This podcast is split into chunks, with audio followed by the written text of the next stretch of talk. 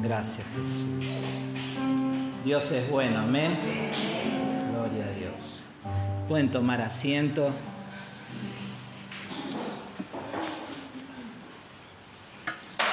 Sin duda que todos nosotros sabemos que hay cosas que si queremos tener buena salud y que nos vaya bien, hay cosas que tenemos que hacer todos los días y no dejar de hacerlas, ¿verdad?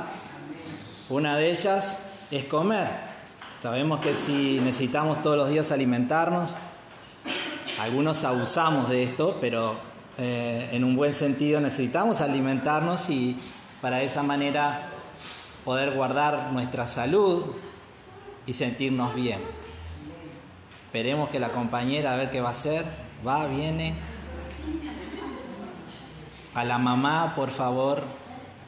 La mamá que haya perdido un niño. Eh, y así como la comida, tantas cosas, ¿verdad? Y en la salud espiritual, y de eso vamos a estar hablando en estos próximos semanas, también hay hábitos que necesitamos guardar, que necesitamos mantener. La salud espiritual no va a ocurrir por casualidad y uno de los hábitos que necesitamos mantener para estar fortalecidos espiritualmente es el de la oración. Diariamente necesitamos orar. El tema de, esta mañana y de esta semana es la importancia de la oración diaria de que se transforme en un hábito, parte de nuestra rutina, que así como cada mañana nos levantamos y pensamos, bueno, ¿qué vamos a almorzar hoy? ¿Qué vamos a cenar? ¿Qué desayunar? ¿Qué, qué trámite tengo que hacer? ¿Qué papeleo? ¿Qué vuelta tengo que dar hoy?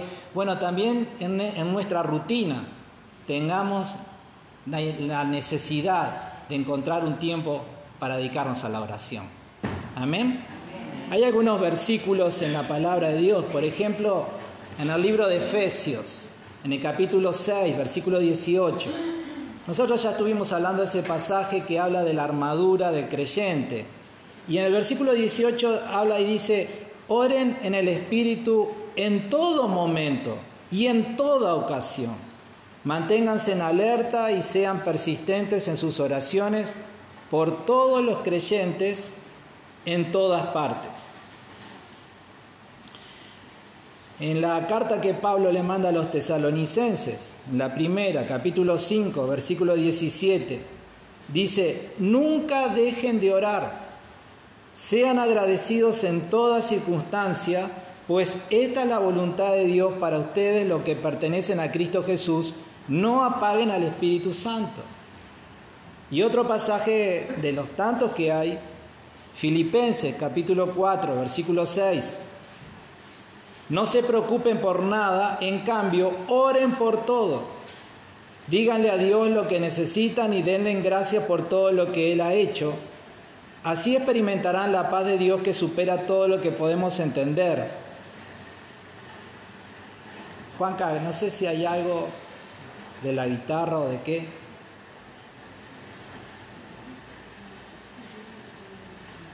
Gracias. Así experimentarán la paz de Dios que supera todo lo que podemos entender. La paz de Dios cuidará su corazón y su mente mientras vivan en Cristo Jesús. Entonces estos pasajes como tantos otros nos muestran de que Dios ha pensado que la oración debe ser algo de todos los días, debe ser algo cotidiano, debe ser algo que debe abarcar todos los aspectos de nuestra vida. Nunca dejen de orar. Siempre oren por todo. No se preocupen eh, eh, por nada. En cambio, oren por todo. Oren en el Espíritu en todo momento y en toda ocasión. Entonces, obviamente que la Biblia lo que nos está desafiando es que hacer de la oración parte de nuestra rutina de todos los días. Y te animo luego a, a volver a leer esos pasajes. Porque esos pasajes también no solamente nos dicen que debemos hacer esto de la oración, sino que también nos presentan los beneficios La paz de Dios va a guardar nuestros pensamientos. A veces vivimos tan afanados, ¿verdad? Tan preocupados, tan ansiosos. Diciendo que Dios nos ha dicho, ¿por qué no te volcás a la oración? ¿Por qué no, no me buscas en oración por cualquier cosa que sea que afecte tu vida? Y la respuesta que vas a tener no solamente es la bendición, sino el hecho de que mi paz va a llenar tu mente y tu corazón. Y tantas cosas, ¿verdad? Entonces la oración no es un tiempo perdido, la oración trae resultados. Si tuviera que preguntarte qué es la oración, ¿qué dirías? ¿Alguien se anima a decir? Uno solo, que se anime. Hablar con Dios. Son los tales desobedientes, no dije uno solo, respondieron como cinco. Hablar con Dios. La oración es simplemente eso, es un momento de comunicación con Dios. Ahora, en este hablar con Dios hay, una, hay algo interesante. Es un diálogo donde yo le hablo a Dios, pero donde Él me habla a mí también. A veces nuestras oraciones pueden caer en el error de convertirse en monólogos, donde solo hablamos nosotros y no damos el espacio para que Dios nos responda. Ahora lo cierto es que cuando pensamos en la oración, en esta herramienta maravillosa, misteriosa, pero poderosa que Dios nos ha dado, orar es simplemente eso, hablar con Él, sin protocolos, sin este, estructuras. A lo sumo, si, si, no, si, si necesitas una ayuda, bueno, ahí está el Padre nuestro, Jesús nos dejó, oren de esta manera. Pero sin duda que cuando empezamos a abrir nuestro corazón y hablar con Él como hablamos con nuestro amigo, con nuestra persona más cercana, cuando dialogamos con Dios, también estamos orando. Entonces la oración es una conversación con Dios. La oración lleva propósitos. Hay motivos, hay propósitos que la oración lleva y uno de ellos es desarrollar nuestra relación con Él. Si nosotros queremos ser más amigos de alguien, ¿qué es lo que tenemos que hacer con esa persona? Hablar, conocerla, acercarse. No vamos a ser más amigos de alguien cuando no invertimos en, en, en acercarnos, en dialogar, en mandar un mensaje, en buscar formas y oportunidades para tener un intercambio de comunicación. La comunicación nos da intimidad, la comunicación nos acerca a las personas. Esto es real para el matrimonio, para la familia. La comunicación es vital en todas las áreas y también lo es en nuestra relación con Dios. Por eso la oración es tan importante. ¿Por qué? Porque la oración nos da más intimidad con Dios.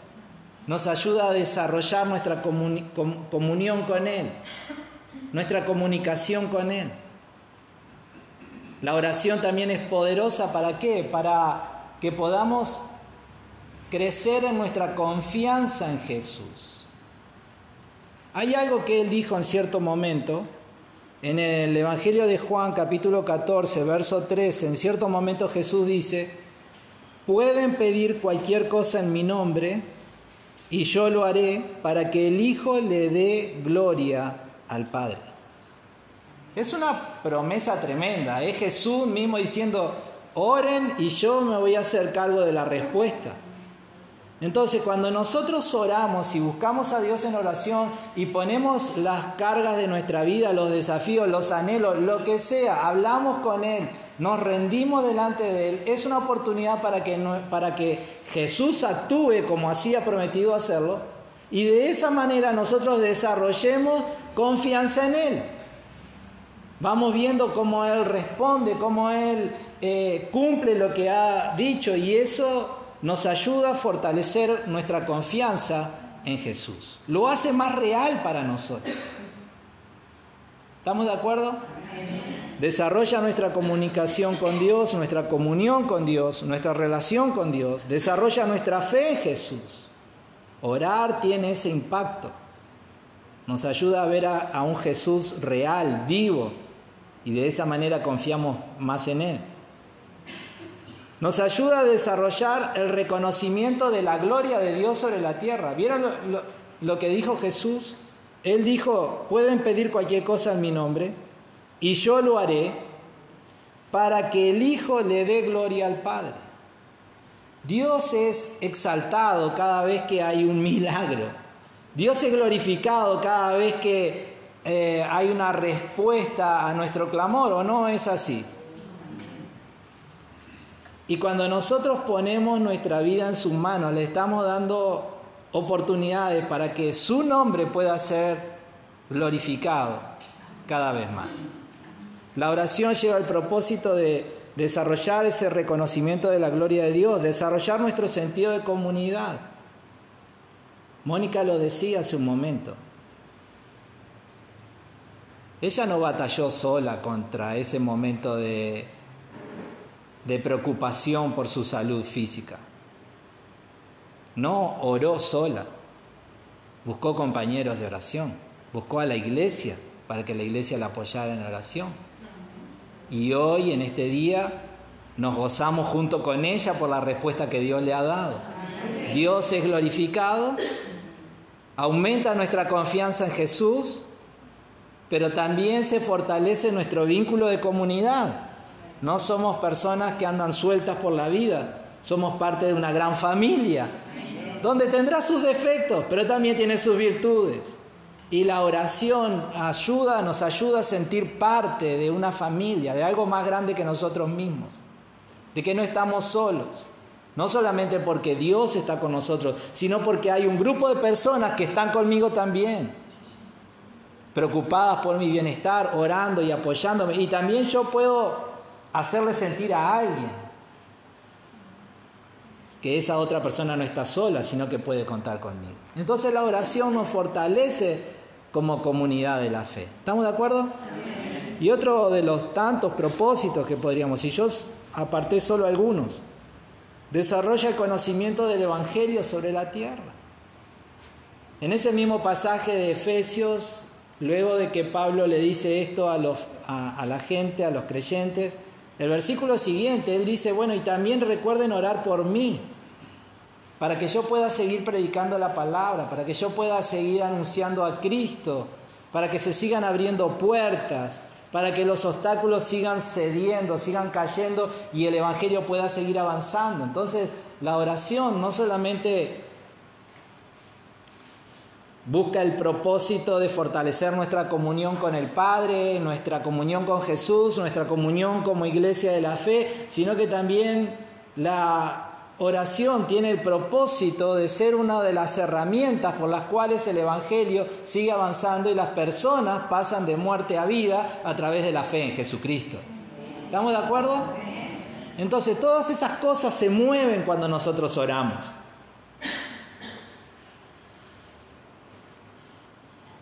Y no solamente esto, sino que debemos preguntarnos, bien, ¿Cómo hace la oración para conectarme más con Dios? Lo primero que podemos decir sobre esto es que nos conecta más con Dios porque así Él ha querido que sea. Porque así Él ha querido que sea la forma en la que nos comuniquemos y tengamos intimidad con Él.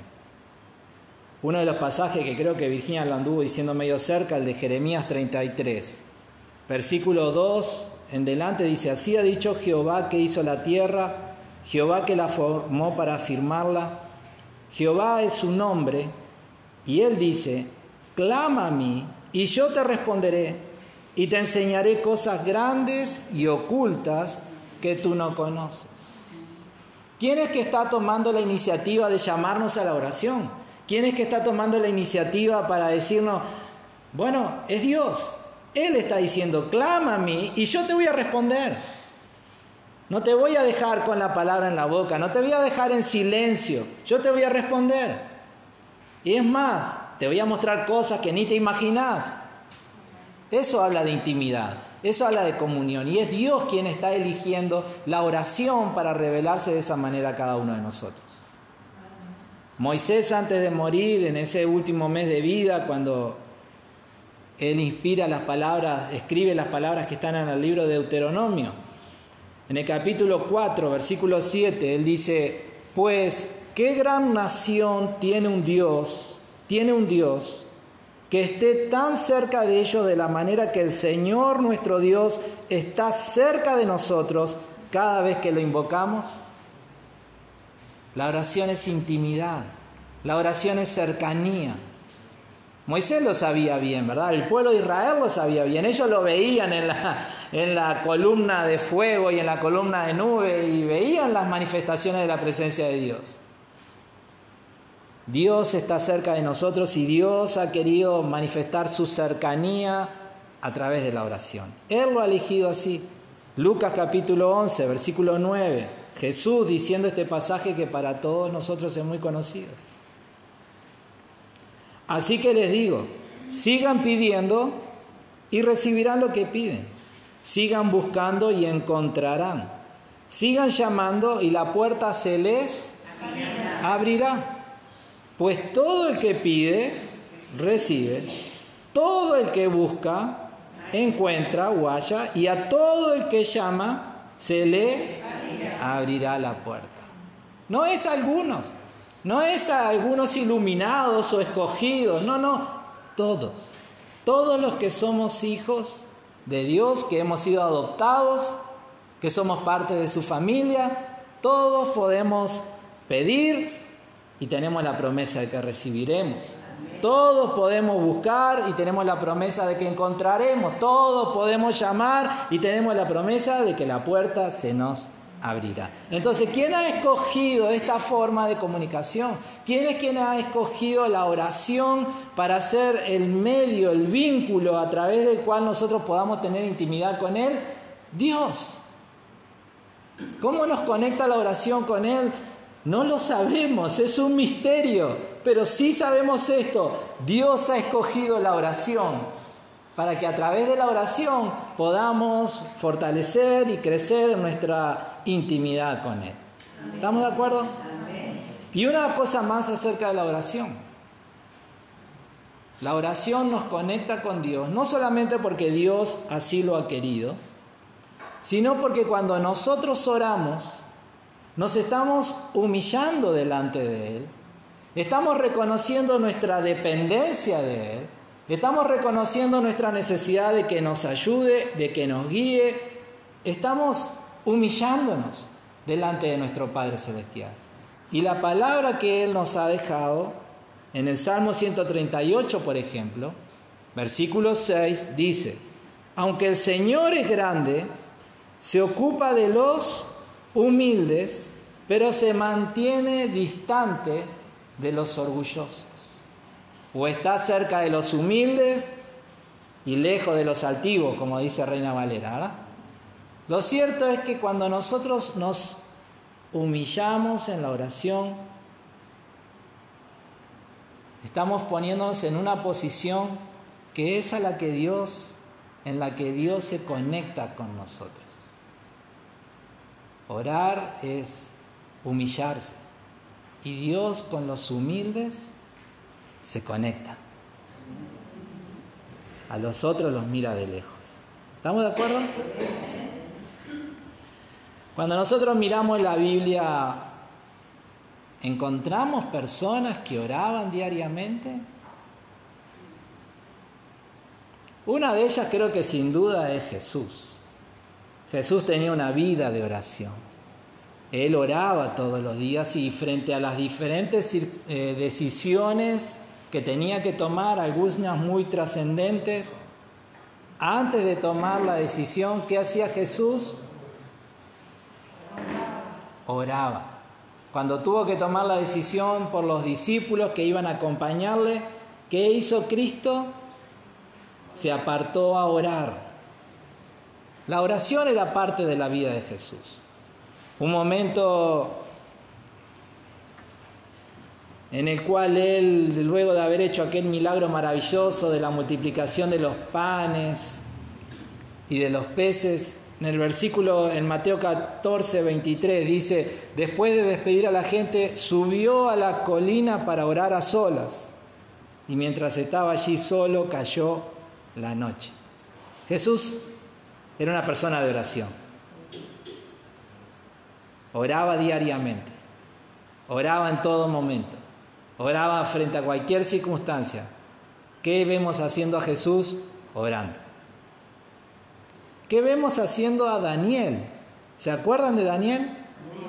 Ese muchachito joven que eh, vivió en una época muy difícil de la historia del pueblo de Israel, el pueblo judío, y en un momento donde los juicios de Dios se estaban manifestando sobre Jerusalén por causa de la dureza del corazón de los hombres, y ahí viene un ejército poderoso y se llevan a un montón de gente prisionera a vivir como esclavos en una tierra lejana. Y entre ellos, en esos primeros grupos, ¿quién iba? Daniel.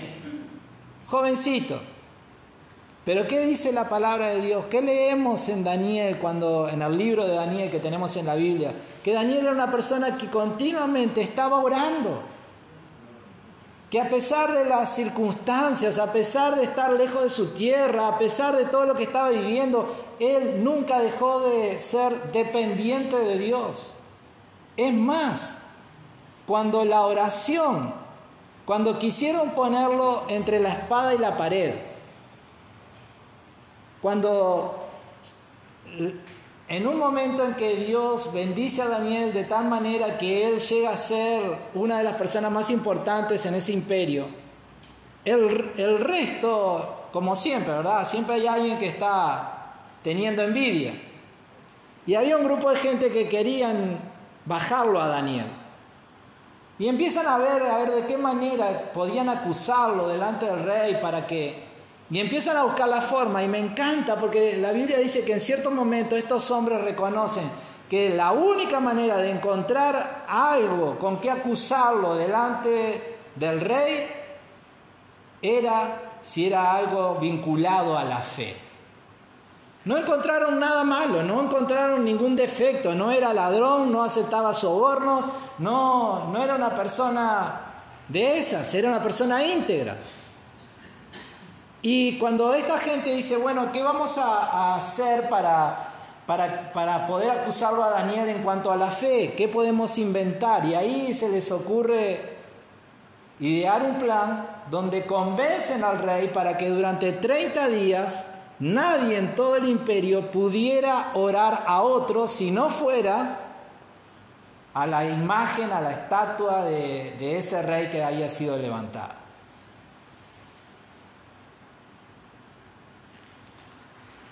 Esto era un problema, porque aquellos que no obedecieran estaban condenados a la muerte. Eran 30 días, uno podría decir, bueno, 30 días, pasan rápido, me aguanto, encuentro maneras para que no me descubran, para que no me vean. Pero ¿qué hizo Daniel? Lo mismo que seguía haciendo todos los días. Abría las puertas de par, las ventanas de par en par que miraban hacia Jerusalén y allí tres veces al día oraba. ¿Cómo termina la historia? Ustedes la saben, ¿verdad? Daniel es echado al pozo de los leones y bueno, sabemos que ningún león se lo comió, al que se lo comieron fueron a los que lo acusaron, ¿verdad? Entonces, ¿Daniel era una persona de oración? Claro que lo era. Oraba tres veces al día, tres veces al día él apartaba un tiempo para estar en comunión con Dios. Otro de los hombres que cuando leemos su historia vemos que fue una persona de oración fue Nehemías. ¿Recuerdan a Nehemías? Alguien que servía en la corte del rey y se entera que Jerusalén está con sus muros destruidos y ahí su corazón se duele y él quiere hacer algo. Y lo primero que leemos que él hace cuando recibe la noticia en, Nehemías capítulo 1, lo puedes leer en tu casa, lo primero que él hace es doblar sus rodillas y ponerse a orar. Y ponerse a hablar con Dios y empezar a decirle a Dios, Dios, está pasando esto, yo quiero hacer algo, usame. Y Dios responde a esa oración. Y así a lo largo de todo el libro de Nehemías, que también lo tenemos en la Biblia, vamos a ver que Él es un nombre de oración. Entonces, ¿encontramos ejemplos de personas en la Biblia que oraran todos los días o es solo una idea de para unos pocos? No, encontramos. No solamente vemos que Dios nos ha dicho de que debemos orar en todo momento, sin cesar, por todas las cosas, sino que encontramos el ejemplo de muchos hombres y mujeres que llevaron a la práctica una vida de oración diaria, de comunicación con Dios, de conversación con Dios. Tan simple como eso, pero todos los días. Entonces, ¿cómo podemos nosotros orar diariamente? ¿Cómo podemos nosotros, eh, si no lo estamos haciendo, ¿Qué consejos te puedo dar para establecer una rutina de oración diaria si no la tenés a partir de hoy? En primer lugar, lo que te quiero aconsejar es esto, tenés que ser intencional. ¿Qué quiero decir con intencional? Que tenés que planearlo. No puedes dejarlo para cuando tengas tiempo o para cuando se dé la oportunidad, porque a ver, esto es lo que nos pasa a todos cuando hacemos eso. Nunca tenemos tiempo. Siempre las cosas de la vida, los asuntos del hogar, los asuntos profesionales, lo que sea, siempre hay algo que nos va a estar quitando tiempo. El partido de fútbol, la película, lo que sea, siempre va a haber algo. Eh, te llegó la visita a tu casa, eh, siempre va a haber algo que te va a estar quitando tiempo. Entonces tenemos que ser intencionales, tenemos que decir, no, voy a apartar una hora o voy a apartar 10 minutos a la mañana, a la tarde, en algún momento voy a fijarme este tiempo para tener mi tiempo de oración con Dios. Amén. Yo sé que muchos también practican y me parece bárbaro ese tipo de oración donde vas orando a lo largo del día, vas haciendo cosas y vas hablando con Dios. Y está buenísimo y tenés que hacerlo. Pero también creo yo que es importante cuando nosotros apartamos un tiempo, intencionalmente, apartamos un lugar, decimos, bueno, este es mi lugar donde yo voy a apartarme allí cinco minutos, diez minutos, media hora, una hora, bueno, el tiempo que pueda. Este es mi lugar, voy a hacer, si tenés puerta la voy a cerrar, voy a intencionalmente, voy a apartarme para hablar con Dios. Si lo pensamos, nosotros muchas veces cuando queremos hablar con alguien por teléfono somos intencionales, ¿no? Nos alejamos, vamos a un lugar tranquilo y de ahí hablamos por el celular. Bueno, con Dios también tenemos que ser intencionales. Tenemos que poner un tiempo, una hora, un lugar y dedicarnos a, ese, a ese tiempo de oración. Si te cuesta entrar en el, en, el, en, el, en el, espíritu de la oración, podés usar un devocional. Hay muchísimos devocionales cristianos que abarcan todo el año, que hay un tema, que hay una oración al final. Podés usar esos materiales, muchos de nosotros lo usamos, ¿o no es así?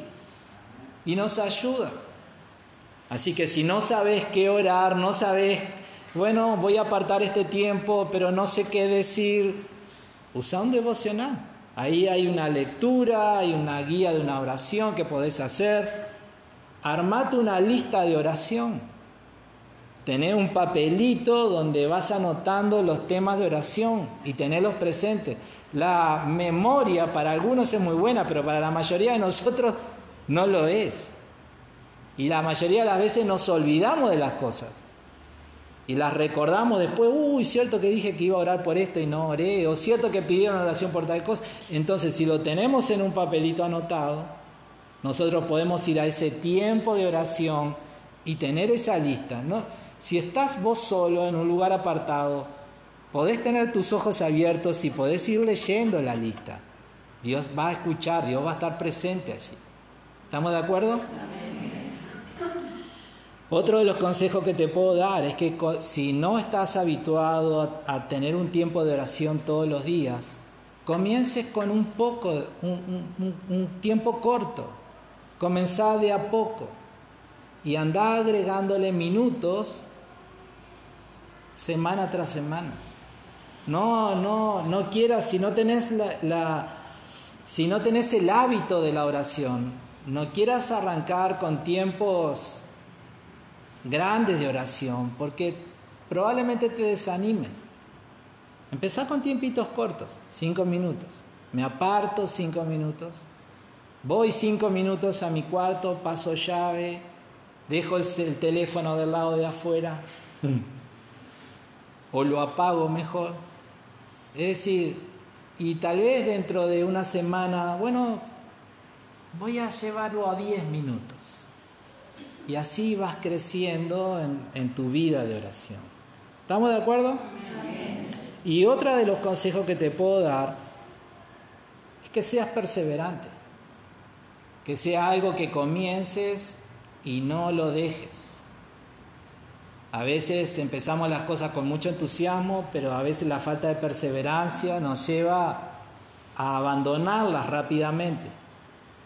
Si te vas a armar un, de la voluntad de tener un tiempo de oración, bueno, vas a tener que luchar contra esa, contra el deseo de, de tu naturaleza humana de dejar de orar. Necesitamos ser perseverantes. Va a haber un punto donde, donde ya te va a ser muy fácil y, pero necesitas pasar por esa etapa de, de la lucha, de, de no tengo ganas o no tengo necesitas ser perseverante. ¿Estamos de acuerdo? ¿Cómo superar las distracciones y obstáculos en la oración diaria? El que piense de nosotros que, que el dedicarse a la oración es una tarea que no va a encontrar oposición, estás equivocado. Vas a encontrar mucha oposición. Entonces, ¿Cómo superar esos obstáculos o esas distracciones? ¿Cómo superar eh, el que tu mente ande vagando? Apartás cinco minutos y de los cinco minutos hay cuatro que estás pensando en, en cualquier cosa y cuando te diste cuenta se te fue tu tiempo y no, no, hablaste con Dios porque estuviste pensando en otra... O, bueno, el consejo número uno que te puedo dar para superar las distracciones y los obstáculos es que le pidas ayuda a Dios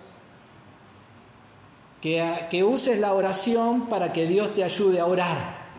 Que le digas al Señor, Señor, yo quiero orar, quiero tener mi tiempo de oración, pero la verdad es que cada vez que me dispongo, mi mente empieza a divagar, mi teléfono empieza a sonar, no me llama nadie todo el día, voy a decir, voy a orar y empieza a sonar una llamada tras de otra, o, me dispongo a orar y me caen 15 visitas, eh, me dispongo a orar, y siempre pasa algo, Señor, ayúdame. Necesito que me ayude. Yo quiero tener mi tiempo de oración. ¿Estamos de acuerdo?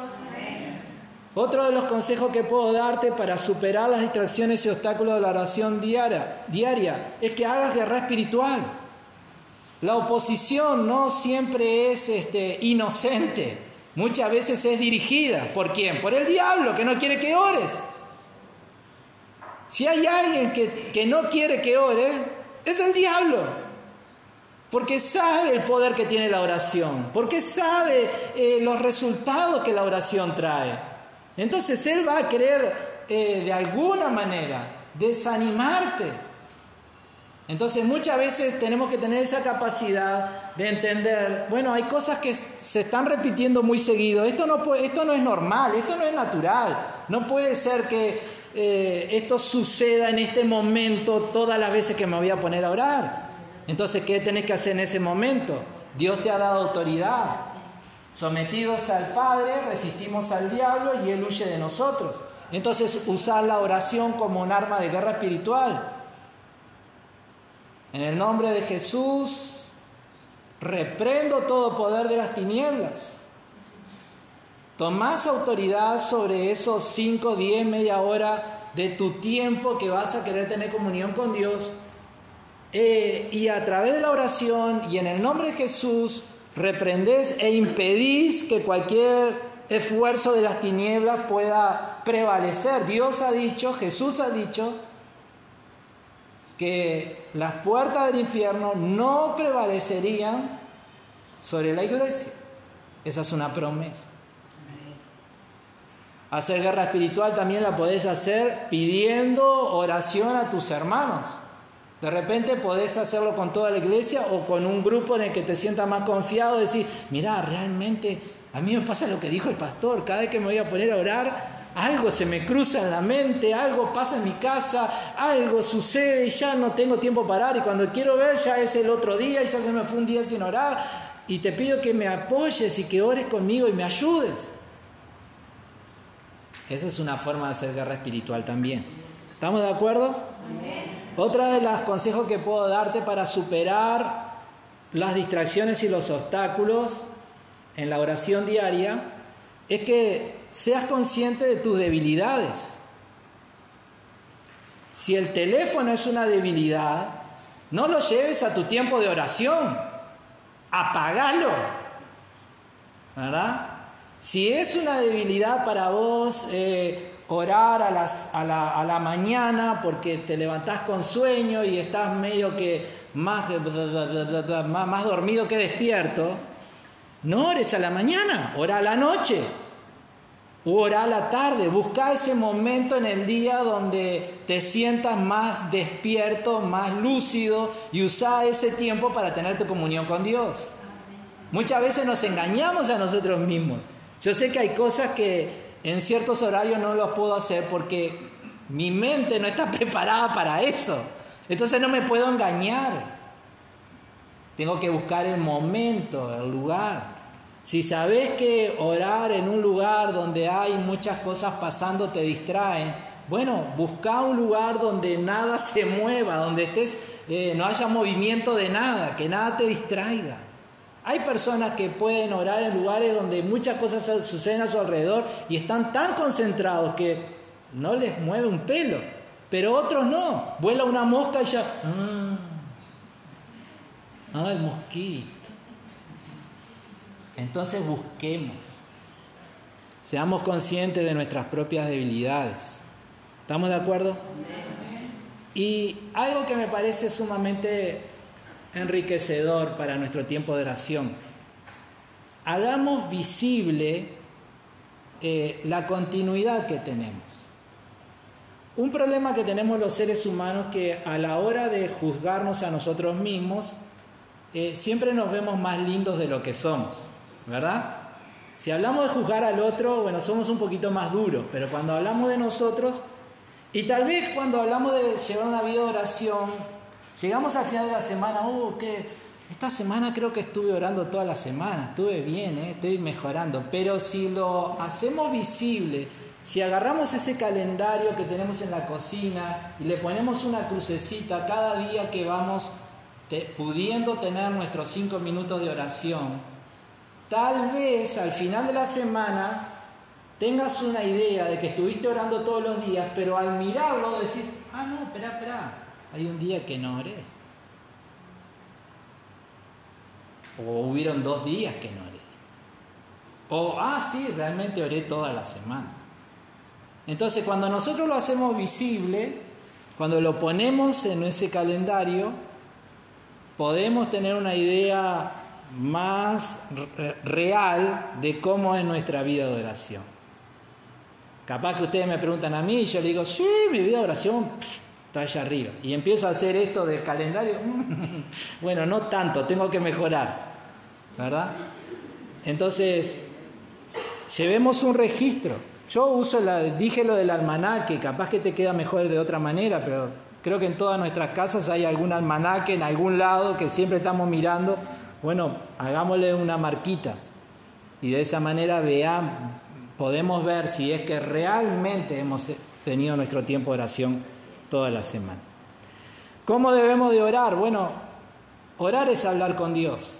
No hay protocolos, no, no, no hay estructuras.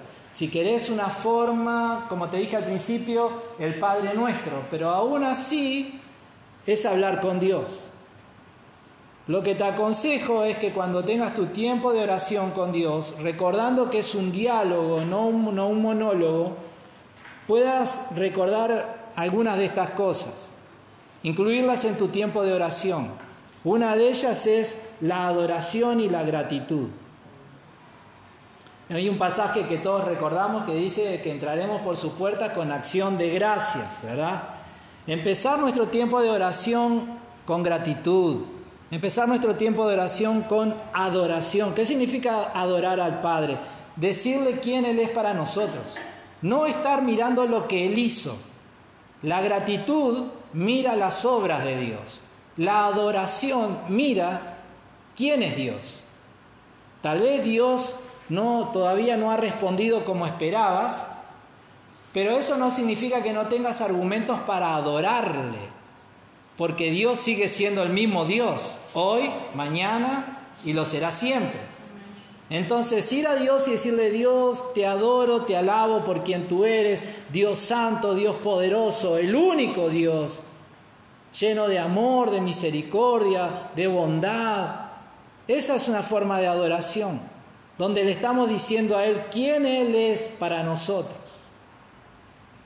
Le damos gracias por lo que Él hace en nosotros. Y si tenés la fe suficiente, hasta le das gracias por las cosas que parecerían ser no tan buenas, pero que Él aún así permite que sucedan en nuestra vida. La gratitud, la adoración, la gratitud. ¿Qué más podemos incluir en la oración? La confesión. Ninguno de nosotros es perfecto.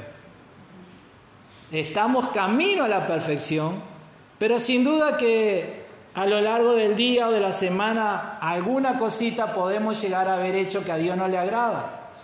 Entonces, es bueno incluir la confesión dentro de la oración diaria.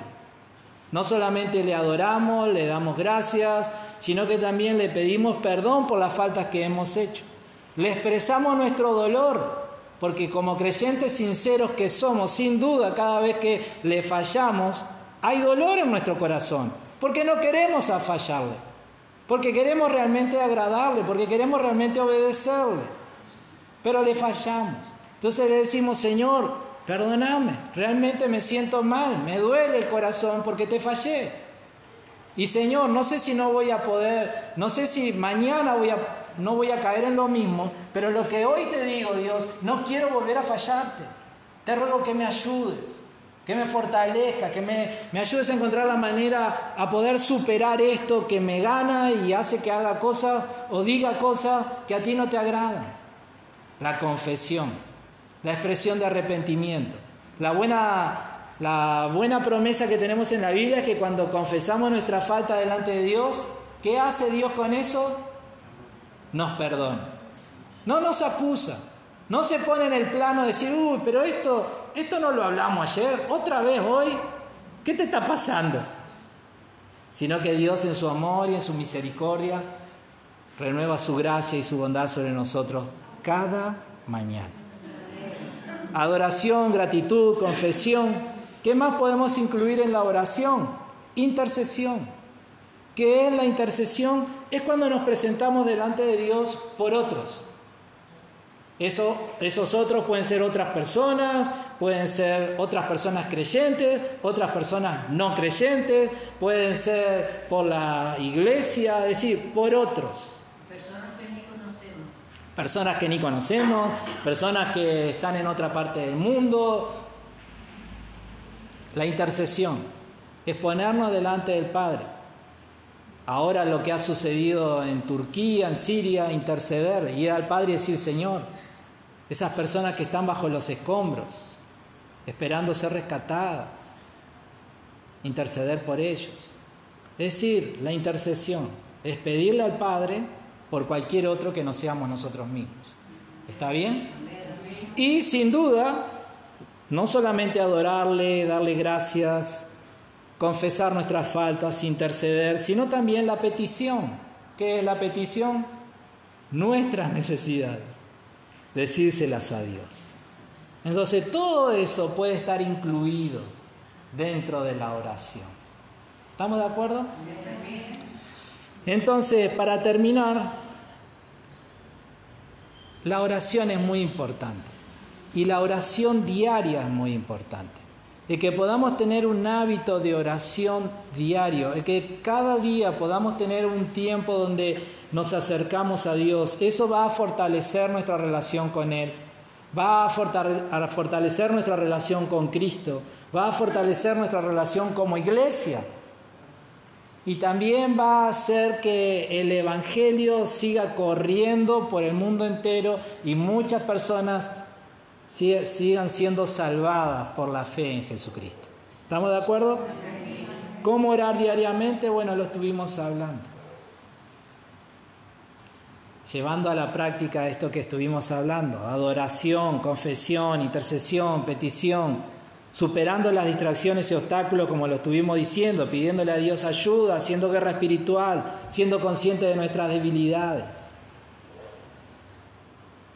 La oración eficaz del justo puede mucho su Señor. Amén. Y si Dios quiere, no el domingo que viene, pero el otro estaremos hablando de la oración eficaz. Ahora, la pregunta, y con esto termino, ¿no? ¿Estamos dispuestos para asumir un compromiso de oración con Dios?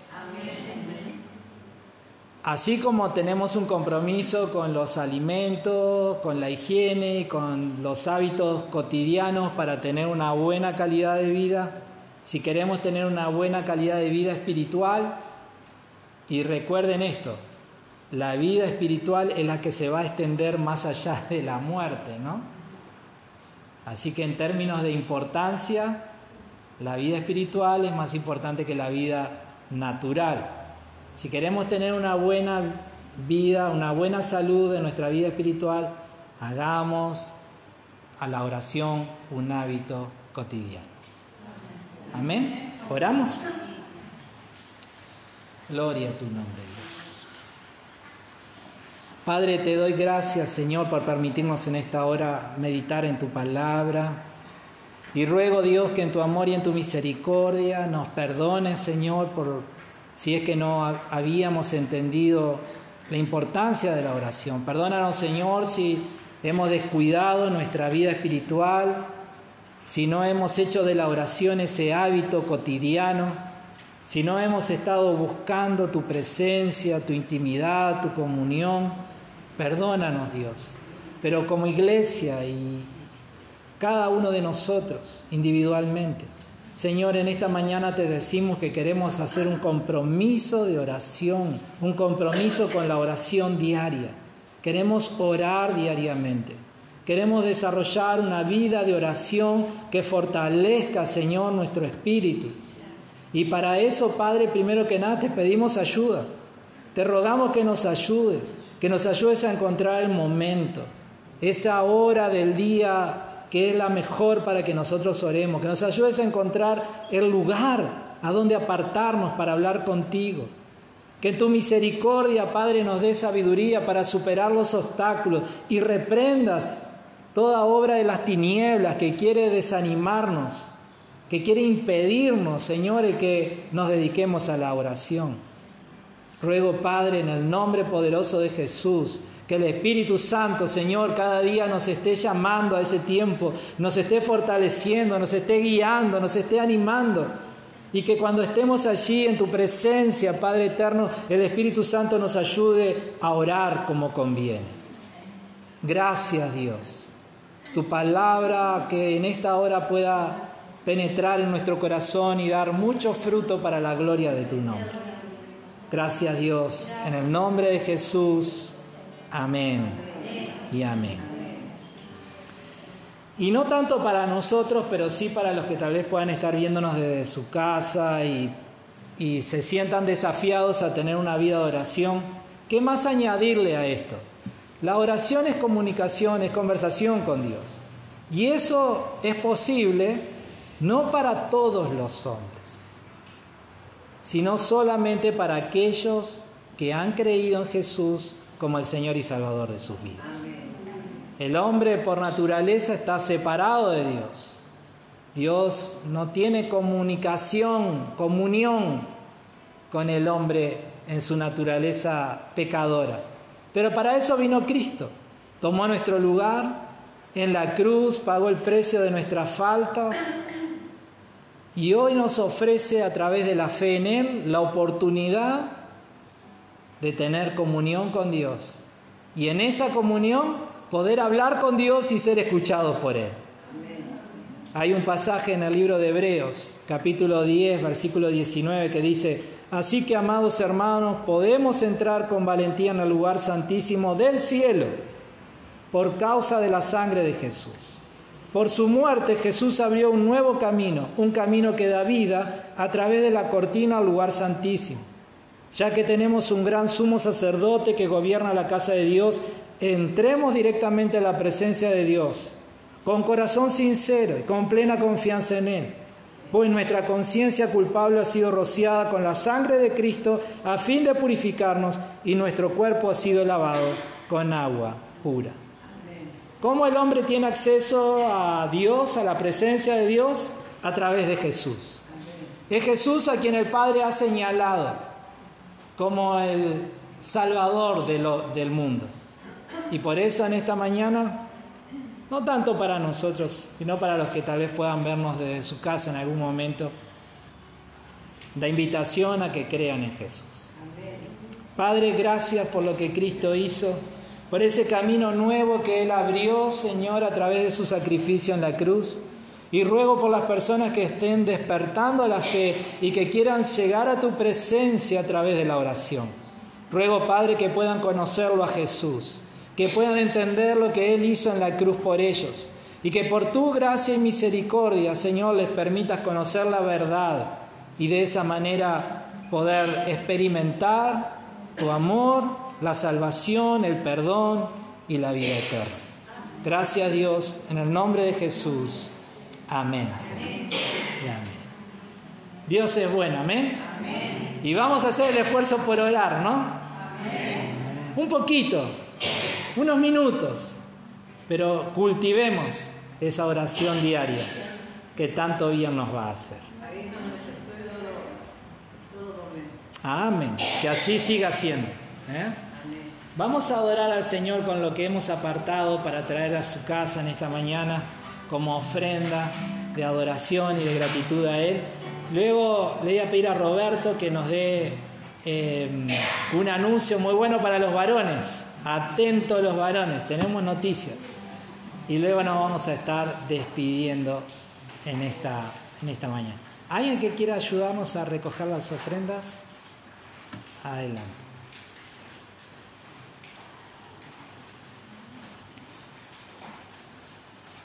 Gloria a Dios. ¿Nos guías en oración?